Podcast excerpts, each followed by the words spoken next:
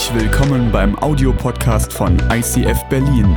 Wenn du Fragen hast oder diesen Podcast finanziell unterstützen möchtest, dann besuch uns auf icf-berlin.de.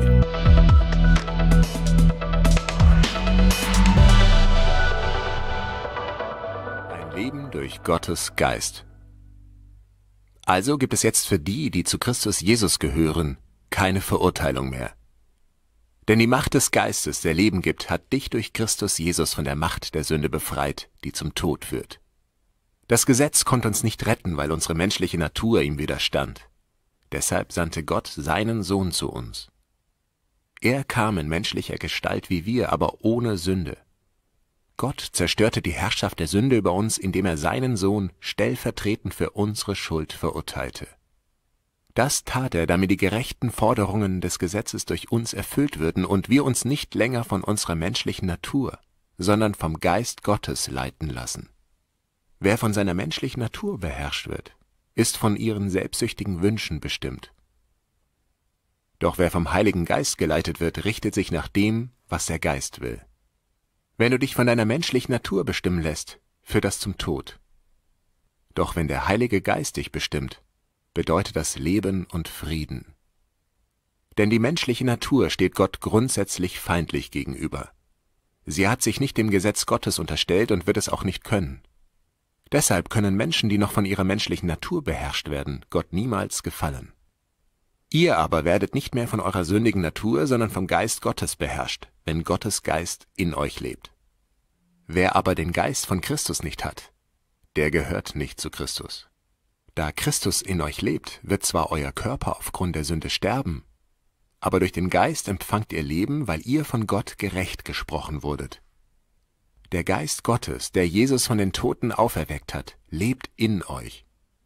Und so wie er Christus von den Toten auferweckte, wird er auch euren sterblichen Körper durch denselben Geist lebendig machen, der in euch lebt. Liebe Brüder, Ihr seid also nicht mehr dazu gezwungen, euch von den Wünschen eurer menschlichen Natur beherrschen zu lassen. Denn wenn ihr euch weiter von ihr bestimmen lasst, werdet ihr sterben. Wenn ihr euch aber durch die Kraft des Heiligen Geistes von eurem alten Wesen und den bösen Taten abwendet, werdet ihr leben. Denn alle, die vom Geist Gottes bestimmt werden, sind Gottes Kinder. Deshalb verhaltet euch nicht wie ängstliche Sklaven, wir sind doch Kinder Gottes geworden und dürfen ihn Abba, Vater rufen. Denn der Geist Gottes selbst bestätigt uns tief im Herzen, dass wir Gottes Kinder sind. Und als seine Kinder sind wir auch Miterben an seinem Reichtum. Denn alles, was Gott seinem Sohn Christus gibt, gehört auch uns. Doch wenn wir an seiner Herrlichkeit teilhaben wollen, müssen wir auch seine Leiden mit ihm teilen. Ich bin aber davon überzeugt, dass unsere jetzigen Leiden bedeutungslos sind im Vergleich zu der Herrlichkeit, die er uns später schenken wird. Denn die ganze Schöpfung wartet sehnsüchtig auf jenen Tag, an dem Gott offenbar machen wird, wer wirklich zu seinen Kindern gehört. Alles auf Erden wurde der Vergänglichkeit unterworfen. Dies geschah gegen ihren Willen durch den, der sie unterworfen hat. Aber die ganze Schöpfung hofft auf den Tag, an dem sie von Tod und Vergänglichkeit befreit wird zur herrlichen Freiheit der Kinder Gottes. Denn wir wissen, dass die ganze Schöpfung bis zu diesem Augenblick mit uns seufzt, wie unter den Schmerzen einer Geburt. Und selbst wir, obwohl wir im Heiligen Geist einen Vorgeschmack der kommenden Herrlichkeit erhalten haben, seufzen und erwarten sehnsüchtig den Tag, an dem Gott uns in unsere vollen Rechte als seine Kinder einsetzen und uns den neuen Körper geben wird, den er uns versprochen hat. Nachdem wir nun gerettet sind, hoffen und warten wir darauf. Denn wenn man etwas schon sieht, muss man nicht mehr darauf hoffen. Und was ist die Hoffnung auf etwas, das man schon sieht?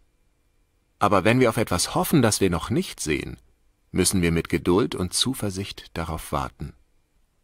Der Heilige Geist hilft uns in unserer Schwäche. Denn wir wissen ja nicht einmal, worum oder wie wir beten sollen.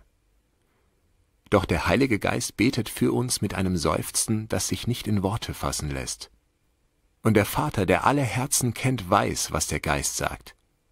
Denn der Geist bittet für die, die zu Gott gehören, wie es dem Willen Gottes entspricht.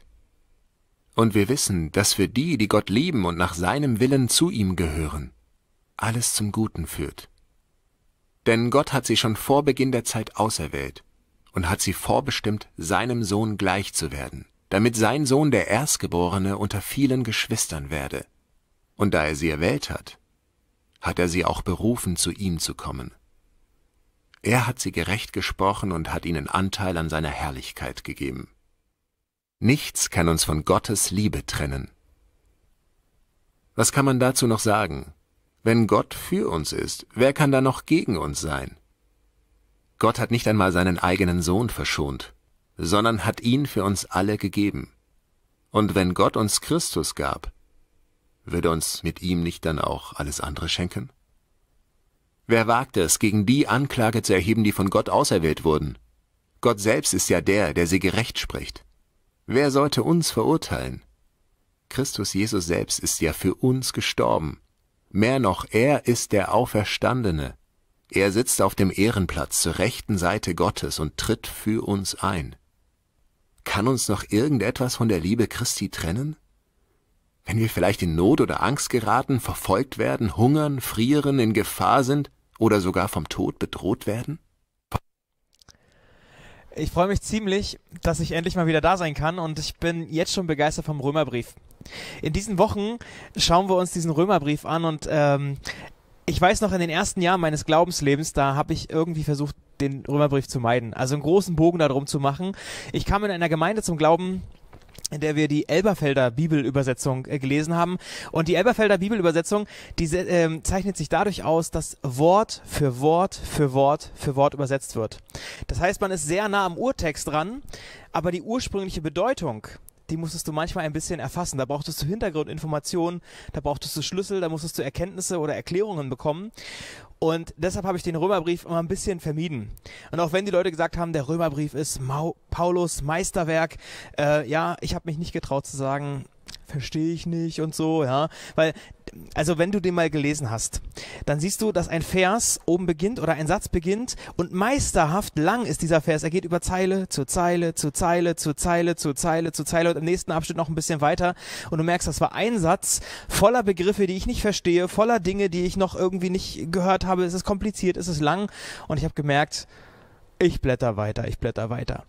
Inzwischen macht es mir Spaß, mich mit solchen Themen auseinanderzusetzen und zu suchen.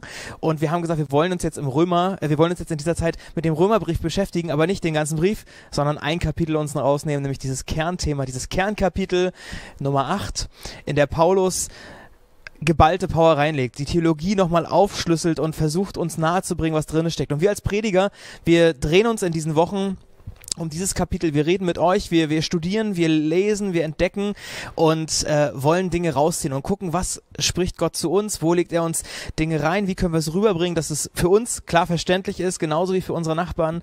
Und ähm, das finde ich sehr, sehr spannend und darauf freue ich mich. Wir fangen mal an mit Römer 8, Vers 1 bis 2. Dort heißt es, müssen wir denn nun noch damit rechnen, verurteilt zu werden? Nein. Für die, die mit Jesus Christus verbunden sind, gibt es keine Verurteilung mehr. Denn wenn du mit Jesus Christus verbunden bist, bist du nicht mehr unter dem Gesetz des Todes und der Sünde. Das Gesetz des Geistes, der lebendig macht, hat dich davon befreit. Also, ich finde diesen Satz ziemlich anmaßend. Also da steht ja, dass alle Menschen verurteilt werden, außer die Christen. Außer die, die mit Jesus Christus verbunden sind. Anscheinend kommt eine große Gerichtsverhandlung, da erinnert euch vielleicht an die letzte Predigtreihe äh, über die Ewigkeit mit dem Ende der Zeit, äh, und die Christen sind da fein raus, ja. Also es werden alle verurteilt, alle bekommen ein Todesurteil, so steht es da drinnen außer die, die mit Jesus Christus verbunden sind. Und das, da merke ich, das ist harter Tobak. Also wenn du als interessierter Nicht-Christer zuschaust, herzlich willkommen, welcome home. Ja, also da, da muss man sich doch provoziert fühlen. Und da habe ich gemerkt, das Thema der Predigt, das fordert mich persönlich heraus und ich habe Freude daran, es aufzuschlüsseln und ein paar Spannungen rauszunehmen. Denn ich bin nicht fehlerlos, aber schuldenfrei. Und ich versuche mal reinzugehen. Also erste Mal, das erste, was hier steht oder was hier nicht steht, die Christen sind nicht besser als alle anderen. Wir Christen sind nicht besser als alle anderen. Das ist ein Vorteil, was Christen immer wieder nachgesagt wird. Vielleicht benehmen sich manche auch so, das tut mir dann leid. Ähm, aber das steht nicht in dem Text, das kann ich da nicht rausziehen. Es stimmt auch nicht. Und in Bezug auf die geistlichen Gesetze, wenn Paulus schreibt vom Gesetz des Geistes, dann geht es nicht um moralische Ansätze, was wir als Gesellschaft richtig finden, was wir falsch finden, wo wir sagen, das ist gut oder schlecht, sondern da geht es um Dinge, die in Bezug zu Gott stehen. Da geht es um geistliche Prinzipien. Was hat vor Gott Bestand? Was fördert das Leben? Was stärkt deine Beziehung zu Gott? Um diese Gesetze, die Gesetzmäßigkeiten, die deine Beziehung zu Gott stärker oder schwächer machen.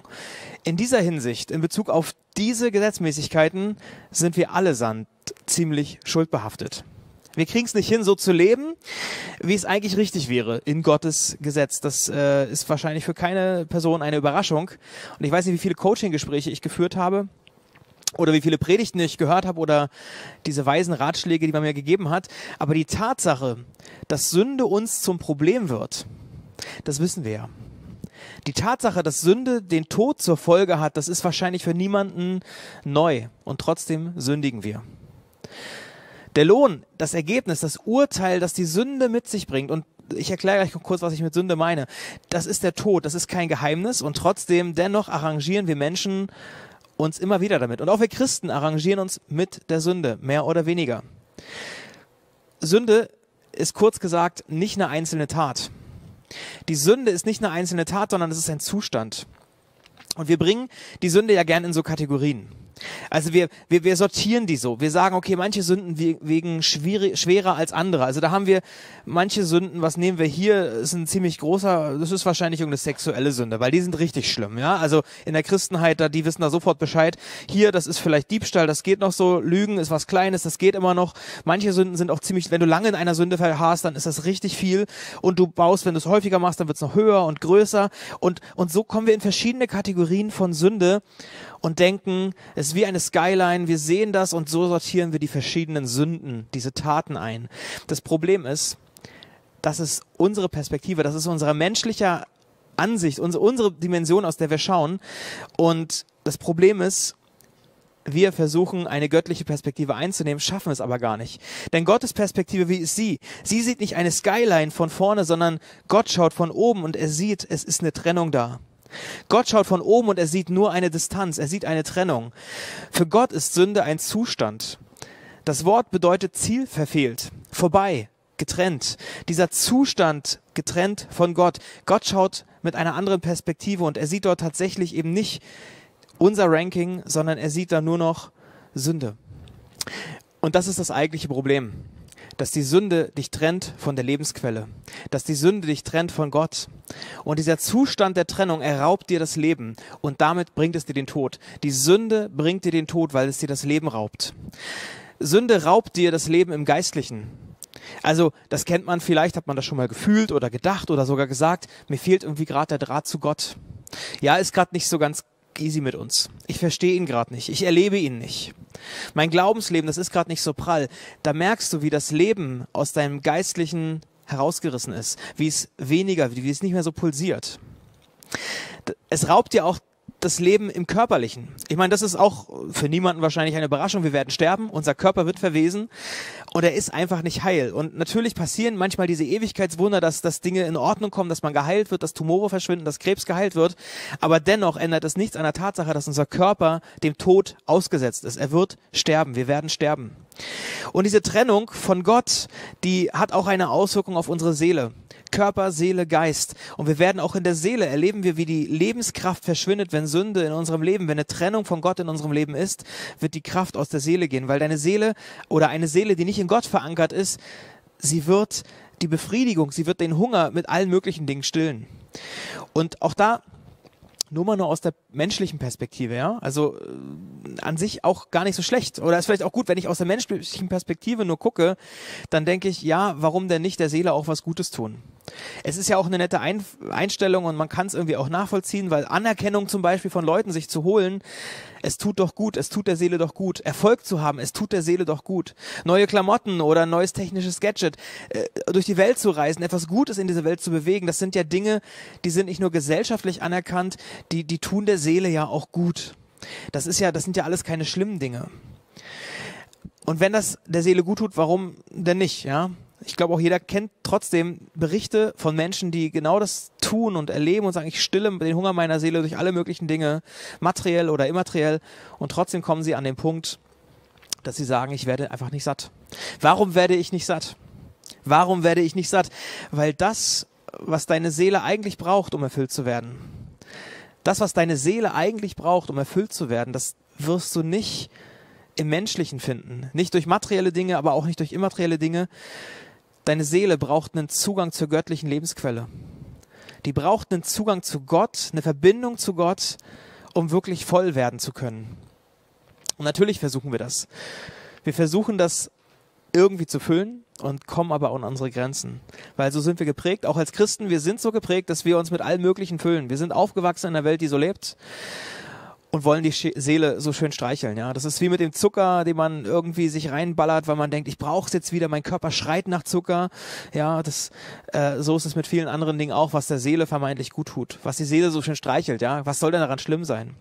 Und ich habe jetzt noch nicht mal über Sachen geredet, die wir langläufig als Sünden bezeichnen, wo man denkt, das ist jetzt wirklich nicht in Ordnung oder das ist jetzt schlimm. Also wenn du dir nun mal die vielleicht die zehn Gebote nimmst oder die Bergpredigt vornimmst und du da siehst da so verschiedene Punkte, die äh, nicht in Ordnung sind, ja. Die meisten Sünden, die dort drinnen stehen, verschaffen dir dennoch eine Befriedigung. Also den Menschen jetzt vielleicht der Tod jetzt gerade nicht oder jemanden umzubringen, aber wir reden uns das oft so zurecht, ja, ne? Also das eine Notlüge ist doch wichtig. Also macht doch jeder mal. Das hilft mir doch, meine Umstände klarer zu kriegen, ja. Was ist denn dabei, wenn ich mir ausmale, wie es mit einer anderen Frau wäre, ja? Also das, es sind ja Dinge, die die Seele gut tun wo man denkt, dass das ist für die Seele, fühlt sich doch schön an, ja. Und wir spüren, dass kurzzeitig tut das gut und es macht Spaß und man denkt darüber nach und redet sich das so zurecht. Aber eigentlich arrangieren wir uns an der Stelle mit Sünde. Und wir lassen es zu, dass ein paar Dinge bei uns einfach in Ordnung sind. Macht ja jeder. Jeder hat ja so seine Lieblingssünde und so, das ist auch gar nicht so schlimm.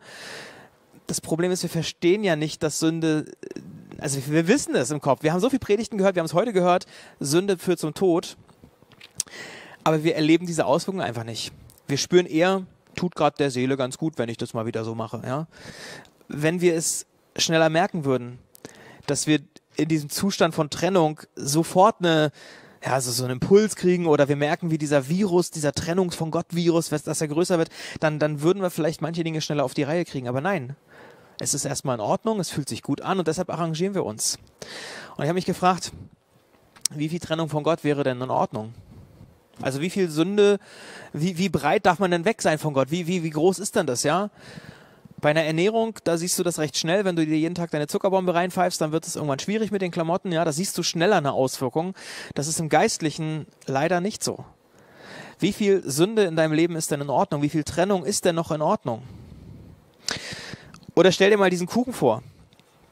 Ja, du hast einen Kuchen, den du für deine Freundin hast, unser Leben, was wir für Gott haben und es vorbereitet haben und sagen, hey, den möchte ich dir gerne schenken. Du kannst ihn dir nehmen, du kannst es genießen, aber wie viel Kacke da drin in diesem Kuchenteig ist denn in Ordnung? Wenn ich sagen würde, ich habe dir diesen Schokokuchen gemacht und da ist ein bisschen Kacke drin, wie viel wäre denn noch in Ordnung? Dass es für dich okay ist, den zu essen. Also äh, versteht ihr die Übertragung? Das ist ja das Problem, was mit Sünde da ist. Wir, wir nehmen nach und nach immer wieder so ein bisschen Gift in uns auf, so, so, so eine kleine Dosis und denken, ist ja nicht so schlimm. Wenn du das auf den Kuchen, wer würde den Kuchen essen, wenn du weißt, da ist Kacke drinne? Egal wie viel. Das bedeutet es, sich mit Sünde zu arrangieren. Und wenn dir das bewusst wird und du Römer 8 liest und denkst, okay, da steht irgendwas von einem krassen Anspruch, da stehen so absolute Aussagen drin und dann weiß ich aber, weil wir das ja alle irgendwie machen. Ich weiß, in meinem Leben, in meinem Kuchen ist einfach nicht alles so geil und prall, wie ich das so gerne würde in der Theorie. Aber dann lese ich Römer 8, dass da so absolute Aussagen stehen, wie, ich lese mal Vers 9 vor hier. Nun aber seid ihr nicht länger eurem selbstsüchtigen Wesen ausgeliefert. Denn Gottes Geist bestimmt euer Leben, schließlich wohnt er ja in euch. Und dann denke ich so, selbstsüchtigen Wesen nicht mehr ausgeliefert sein, na, die sollten mich mal kennenlernen. Oder Vers 12. Darum, liebe Brüder und Schwestern, sind wir nicht mehr unserer alten menschlichen Natur verpflichtet und müssen nicht länger ihren Wünschen und ihrem Verlangen folgen. Also egal, was die Seele schreit, egal wie doll dein Fleisch sich aufgebärt, du kannst Nein sagen. Und dann merke ich, dass eine Spannung, die sich bei mir aufbaut als Leser, dass ich das anders erlebe. Zumindest erlebe ich das nicht immer, dass ich mich nur von Gottes Geist leiten lasse. Dass ich nicht nur merke, ja, Gott lebt in mir und er kann mich führen und ich werde nicht verführt, sondern ich werde geführt. Das, das merke ich, manchmal ist mein selbstsüchtiges Wesen einfach, ich bin einfach dem ausgeliefert. Und obwohl ich manche Sachen, ich weiß, sie sind nicht gut, aber ich habe mich fröhlich damit arrangiert. Ja, obwohl ich genau weiß, ich werde einfach gerade verführt, es tut mir nicht gut, das ist irgendwie Kacke in meinem Leben. Und ich merke diese Spannung, wenn ich sowas lese. Ein Paulus lebt diese Spannung oder hat erlebt und er schreibt später was dazu. Ja, ihr, wir alle erleben das ja irgendwie, dass wir merken, es ist irgendwie noch nicht alles da. Wir lesen manche Dinge, oder wir lesen es und manche Dinge sind schon da, andere noch nicht. Und vielleicht erinnert ihr euch an dieses schon und noch nicht. Vieles hat schon begonnen, aber noch nicht alles ist fertig. Beides findet bereits statt, nicht nur in der Himmel- und Ewigkeitsperspektive, sondern auch in Bezug auf Vollendung unserer selbst. Also diese Spannung, die, die, die gibt uns die Bibel irgendwie. Wir lesen so eine absolute Aussage und merken, ja, es stimmt und es stimmt nicht. Ja, es ist schon da, aber es ist noch nicht ganz da. Ja, in mir ist beides. Es ist wie bei Brackwasser. Du hast Salzwasser und Süßwasser in einem. Ja, du hast die menschlichen Geist und Gottes Geist in mir. Da ist Fleisch und da ist Geist. Da ist gut und da ist böse in mir drin. Da ist Gott und da ist Mensch in einer Person. Da ist schon neu geboren, aber noch nicht fertig. Und das ist keine Spannung, die man auflösen muss. Das ist eine Spannung, mit der wir umgehen müssen. Das ist keine Spannung, die wir gelöst bekommen in dieser Welt, sondern ein Umgang, den wir entwickeln können, dass wir es managen. Wir können einen Weg gehen. Wir sind nicht fehlerlos. Wir erleben es, dass wir nicht fehlerlos sind, aber wir sind schuldenfrei. Da, wo wir dieses göttliche Gesetz von Segen und Fluch, die Gesetzmäßigkeiten Gottes, wo wir sie gebrochen haben, also nicht menschliche, sondern geistliche Gesetze, da ist die Konsequenz tot. Da, wo die Sünde herrscht, da kann Gott nicht sein. Und da, wo Kacke im Kuchen ist, da kann Gott nicht reinbeißen. Das, das geht einfach nicht. Und deshalb, als Jesus zum Beispiel, als er am Kreuz hing, da war er allein. Da hat Gott sich zurückgezogen, weil er konnte nicht da sein, wo die Sünde ist. Und Römer 8, 8 sagt nochmal ganz klar und deutlich, wenn du mit Jesus verbunden bist, dann ist die Strafe getilgt. Dann hat er die Schuld bezahlt. Er hat diesen Kuchen genommen, sich vorgenommen, hat dein Leben genommen und da drinnen rumgepult und die Kacke rausgesammelt, damit du wieder sauer bist. Jesus wurde, was wir sind, damit wir werden können, was er ist. Jesus wurde, was wir sind, nämlich schuldig, damit wir werden können, was er ist, nämlich heilig. Wir sind nicht mehr Sklaven. So sagt das Römer 8 in diesem Bild. Ja, wir sind nicht mehr Sklaven, wir sind frei. Jemand hat mich frei gekauft. Er hat diesen Kuchen, hat diesen Scheiß da rausgenommen. Dieses Bild verwendet Paulus im Text. Und ein Sklave, der in die Freiheit kommt, er ist, natürlich ist er dankbar. Natürlich ist es schön und es ist gut, sich, äh, sich endlich in der Freiheit zu befinden, aber ein Sklave findet sich in der Freiheit auch nicht sofort zurecht. Weil sein Leben lange Zeit ganz anders war. Sein Denken muss sich verändert werden. Sein Setting, in dem er steht, ist es plötzlich ganz neu.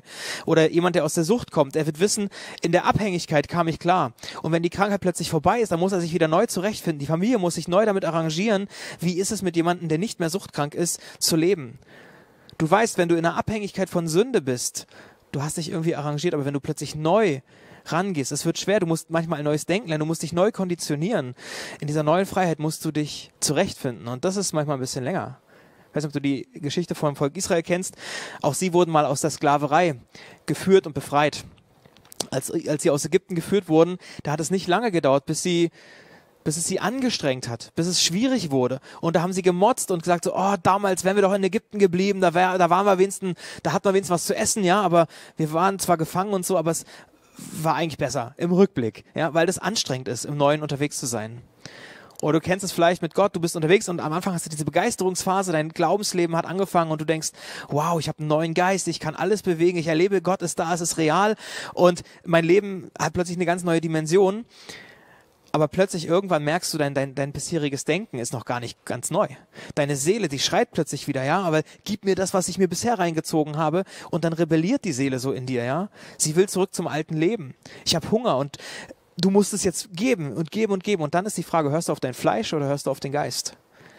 Ja, dass diese Rebellion des Fleisches, weil das, was ich kenne, das ist gut, daran bin ich gewöhnt. Und klar, ein Häftling wünscht sich Freiheit, ein Sklave wird sich über neue Freiheit freuen, aber es das heißt noch nicht, dass er sich darin zurechtfindet und dass sein Denken, dass seine bisherige Prägung komplett weg ist. Ja? Die Bibel spricht nicht nur von einer Befreiung, sondern sie spricht auch von einer Umkehr. Nicht nur eine Befreiung, sondern auch eine Umkehr, eine Veränderung des Lebens, eine Veränderung des Sinnes. Wenn Gottes Geist in uns einzieht, dann ist das einer der Schlüssel, die Paulus uns an die Hand gibt und sagt, darauf achtet. Das ist eine Sache, die du mitnehmen kannst. Achte auf Gottes Geist, lass dich von ihm führen.